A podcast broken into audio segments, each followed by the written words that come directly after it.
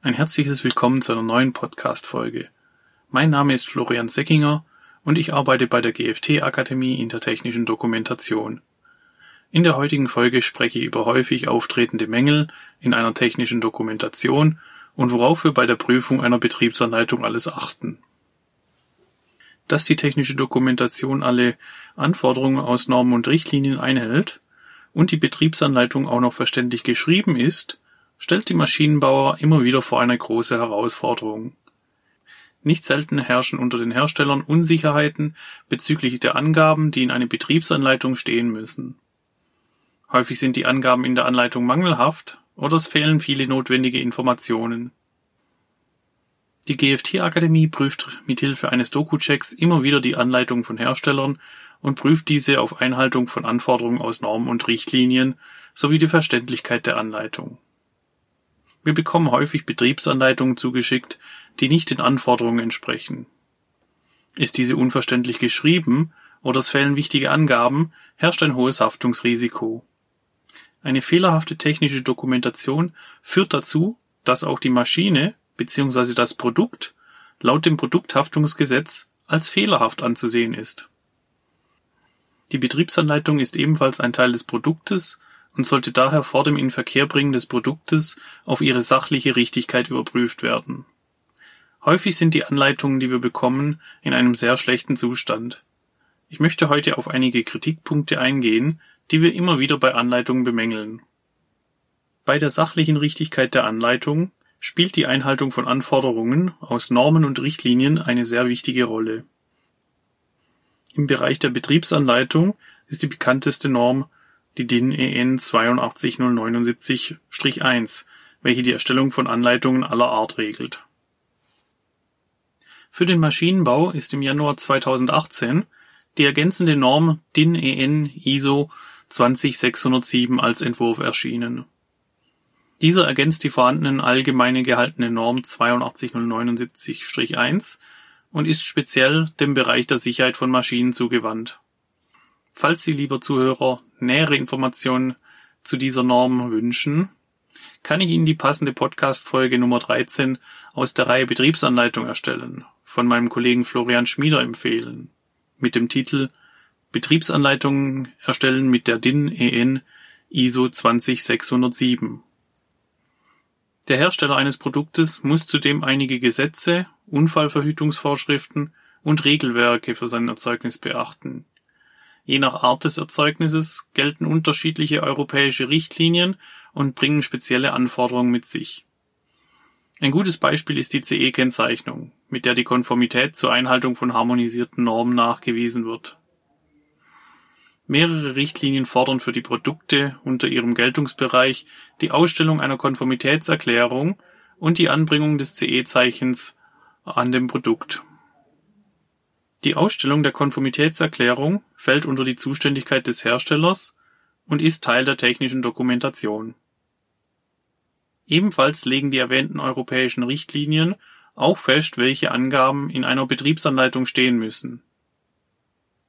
Ich zähle kurz einige wichtige Anforderungen auf, welche beispielsweise die Maschinenrichtlinie in Bezug auf die Betriebsanleitung beinhaltet. Firmenname und vollständige Anschrift des Herstellers Bezeichnung der Maschine. Bestimmungsgemäße Verwendung. Jede vernünftigerweise vorhersehbare Fehlanwendung. Schutzeinrichtungen an der Maschine und deren Verwendung. Verschleißteile und nach welchen Kriterien sie auszutauschen sind. Angaben über Inspektions- und Wartungsarbeiten. EG-Konformitätserklärung hinsichtlich der CE-Kennzeichnung Sicherheits- und Warnhinweise. Neben der Einhaltung von Normen und Richtlinien sind vor allem die Warn- und Sicherheitshinweise in einer Anleitung eine häufig vorkommende Fehlerquelle. Diese sind nur selten entsprechend den Anforderungen aus den Normen gestaltet. Die Unterteilung der Hinweise nach den einzelnen Gefahrenstufen mittels den Signalwörtern Gefahr, Warnung und Vorsicht wird nicht immer angewendet Allgemein wird das aus der Norm DIN EN 82079-1 geforderte Safe-Prinzip nur selten eingehalten. Dieses Prinzip beinhaltet das erwähnte Signalwort, das die Gefährdungssituation klassifiziert, die Art und Quelle der Gefährdung, die Folgen, die bei einer Missachtung des Hinweises eintreten und Maßnahmen zum Entkommen aus der Gefährdungssituation. In den Anleitungen mangelt es meistens an der Beschreibung der möglichen Folgen, wenn ein Sicherheits- oder Warnhinweis nicht beachtet wird. Häufig sind die Elemente des SAFE-Prinzips zwar in der Anleitung abgebildet, jedoch sind diese so in den Fließtext der Anleitung eingearbeitet, dass die einzelnen Elemente nur schwer zu erkennen sind. Nur wenn die Warn- und Sicherheitshinweise sich klar vom restlichen Text abheben, können die Hinweise auch wirkungsvoll vor Gefahren warnen. Dies gilt sowohl für Anleitungen für den deutschen Markt wie auch für Anleitungen für andere Länder. Ist die technische Dokumentation für ein anderes Zielland bestimmt, wie beispielsweise die USA, kommen andere Besonderheiten zu tragen, als das für den deutschen oder europäischen Markt der Fall wäre. Im Falle von den USA sind die Gestaltung von Sicherheits- und Warnhinweisen strenger reglementiert als in anderen Ländern. Die Regeln der ANSI Z535 spielen hierbei die größte Rolle, deren man besondere Beachtung schenken sollte.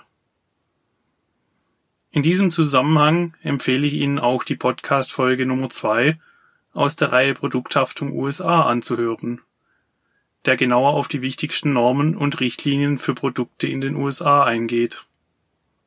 Der Aufbau und das Layout einer Dokumentation ist ebenfalls ein wichtiger Kritikpunkt. Wie ist die Anleitung aufgebaut und ist die gewählte Gliederung für den Leser nachvollziehbar? Der logische und leicht nachvollziehbare Aufbau einer Anleitung trägt zur Verständlichkeit für den Leser bei. Es ist sinnvoll, die Informationen in der Anleitung entsprechend den Lebensphasen des Produktes anzuordnen. Angaben, welche der Leser vor der Benutzung des Produktes wissen muss, sollten in der Anleitung nicht erst nach dem eigentlichen Kapitel zur Benutzung aufgeführt werden. Neben der Reihenfolge von Informationen ist auch die Art der Darstellung dieser Informationen ein Aspekt der Bewertung. Die jeweiligen Elemente einer Seite sollen die Aussagen in der Dokumentation unterstützen. Daher überprüfen wir die Wirkung der Elemente wie Satzarten, Satzspiegel, Zeilenlänge, Abstände und Freiräume. Auch die Leserlichkeit der Anleitung ist von enormer Wichtigkeit. Bei einem regulären Leseabstand sollten die gewählten Schriftgrößen, Strichstärken und Linienabstände dem Leser einen optimalen Zugang zu den enthaltenen Informationen in der Anleitung gewähren. Abhängig von den Umgebungsbedingungen und dem Einsatz der Dokumentation ist eine für die Zielgruppe gebräuchliche Schriftart zu wählen. Allgemein sollte die Anleitung so geschrieben sein, dass die Anleitung dem Wissensstand und der Verständnisfähigkeit der Benutzer entspricht. Daher prüfen wir neben der Leserlichkeit auch ob die Anleitung wort- und satztechnisch verständlich geschrieben ist. Nicht verständliche Sätze, wie langgezogene Schachtelsätze, sorgen bei dem Leser der Anleitung für Unklarheiten. Die Handlungsanweisungen sollten klar und kurz formuliert sein. In einem Satz sollte auch nicht mehr als eine Handlung vorkommen. Der Leser sollte zudem aktiv angesprochen werden. Passive Formulierungen wie der Schalter ist zu drücken sind indirekt formuliert und sprechen den Benutzer nicht an. Eine direkte Anrede wie Drücken Sie den Schalter fordert den Benutzer zu Handlungen auf. Abkürzungen sind nicht immer verständlich, deswegen sollte nach Möglichkeit auf die Verwendung von Abkürzungen verzichtet werden. Kommen die Begriffe kaum vor, sollte man diese ausschreiben. Sollte immer wieder auf eine Abkürzung verwiesen werden, sollte diese bei der ersten Nennung erläutert werden, damit der Leser später die Bedeutung der Abkürzung kennt. Abbildungen sollen dem Benutzer neben dem Text zusätzliche Informationen zu Handlungen und Abläufe liefern. Die Darstellungen helfen, das Gesehene dann leicht in die Realität zu übertragen. Gute Abbildungen erhöhen die Qualität der Dokumentation, zusätzlich auch die Außendarstellung des Herstellers. Abbildungen können zudem das Textvolumen reduzieren und somit auch die Übersetzungskosten schmälern. Aber auch im Bereich der Abbildung sind häufig Dinge zu bemängeln. Objekte und Details im Bild sind unscharf dargestellt und benötigte Informationen für den Betrachter sind nicht zu erkennen. Wir prüfen, ob die gewählte Darstellung gut gewählt ist und ob die Bedeutung der Darstellung auch nachvollziehbar ist. Auch die farbliche Gestaltung der Abbildungen spielt eine Rolle. Bei einer Anleitung fragen wir uns häufig, kommt ein monochromes Bild besser heraus oder sollte eine farbige Abbildung für die Anleitung gewählt werden? Erreichen die gewählten Farben auch die erwartete Informationshaltung? Im Bereich der Warn- und Sicherheitshinweise sind auch immer die verwendeten Piktogramme ein zu prüfender Aspekt. Entsprechen die jeweiligen Warn- und Gefahrensymbole auch den für den Zielgruppe entsprechenden Standard? Im deutschen bzw. europäischen Markt sind die Piktogramme nach dem ISO 7010 Standard zu wählen. Während im amerikanischen Markt die Symbole stattdessen den ANSI-Standard Z535.3 entsprechen müssen. Nach diesen ganzen Kriterien, die wir bei einer Dokumentation überprüfen, werden Sie sich jetzt sicher fragen, entspricht meine Betriebsanleitung allen Vorgaben aus Normen und Richtlinien? Sollte ich meine Dokumentation vielleicht überprüfen? Möchten Sie Ihre Dokumentation nicht selber prüfen oder bestehen gewisse Unsicherheiten bezüglich den Normen und Richtlinien? Wir können Sie dabei natürlich gerne unterstützen. Wenn Sie Ihre technische Dokumentation durch uns prüfen lassen wollen, können wir Ihnen hierfür zwei Möglichkeiten geben. Wir haben in unserem Leistungsangebot sowohl einen kostenpflichtigen ausführlichen Langcheck als auch einen kostenlosen Kurzcheck Ihrer Dokumentation. In unserem kostenlosen Kurzcheck prüfen wir Ihre technische Dokumentation stichpunktartig auf mehrere der bereits erwähnten Kritikpunkte.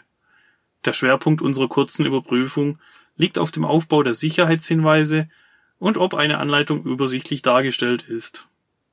Am Ende unseres Kurzchecks erhalten Sie eine Zusammenfassung aller Kritikpunkte in einem Prüfdokument. Unser ausführlicher Langcheck prüft eine technische Dokumentation genau auf Herz und Nieren. Bei dieser Variante nehmen wir uns ausführlich Zeit und untersuchen die Betriebsanleitung von Anfang bis Ende genau auf Unstimmigkeiten. Dabei prüfen wir die Anleitung auch genau auf die Einhaltung der Anforderungen aus Normen und Richtlinien, die für die Maschine bzw. das Produkt in dem genannten Zielland relevant sind. Bei einem Langcheck erhalten Sie eine kommentierte Fassung Ihrer Betriebsanleitung, an der Sie direkt unstimmige Stellen in Ihrer Anleitung erkennen können. Dadurch ist eine direkte Überarbeitung der Betriebsanleitung mit Hilfe der Kommentare möglich. Zusätzlich erhalten Sie einen umfassenden Prüfbericht, der neben einem ausführlichen Fazit der Prüfung auch eine Checkliste enthält, welche die wichtigsten Anforderungen aus Normen und Richtlinien zusammenfasst auch redaktionelle und gestalterische Anmerkungen zur Umsetzung der Betriebsanleitung sind in diesem Prüfbericht enthalten. Der Kostenumfang eines solchen Langchecks ist unterschiedlich, je nach Themenkomplexität und Umfang der Anleitung.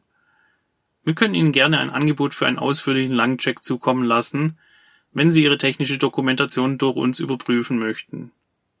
Schicken Sie uns hierfür einfach eine Anfrage über unser Kontaktformular zu und wir besprechen das weitere Vorgehen. Wir sind am Ende dieser Podcast-Folge angekommen. Ich hoffe, Ihnen hat diese Folge gefallen. Wir möchten gerne Ihre Meinung hören hinsichtlich der Anzahl an Podcast-Folgen, die pro Woche erscheinen. Aktuell bringen wir zweimal die Woche eine Folge heraus. Sind das genügend Folgen für Sie oder würden Ihnen schon eine Folge pro Woche reichen? Teilen Sie uns Ihre Meinung hierzu doch gerne mit. Sie können gerne wieder das Kontaktformular nehmen oder schreiben Sie uns einfach eine Mail an info at gft-akademie.de. Wir freuen uns über Ihre Rückmeldung. Ich bedanke mich bei Ihnen für das Zuhören und wünsche Ihnen bis zum nächsten Mal alles Gute. Ich freue mich, wenn Sie dann auch wieder einschalten. Auf ein baldiges Wiederhören.